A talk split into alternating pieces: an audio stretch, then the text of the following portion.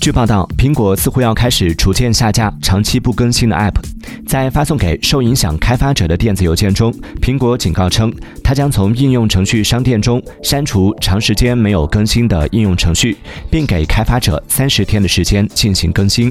许多应用程序开发商都表达了对这一变化的担忧。对苹果该政策持批评态度的人士认为，移动应用程序无论多老，都应该继续保持它们的可用性。也有人认为这项政策。对开发者过于苛刻，并称苹果公司没有完全尊重独立游戏的开发工作。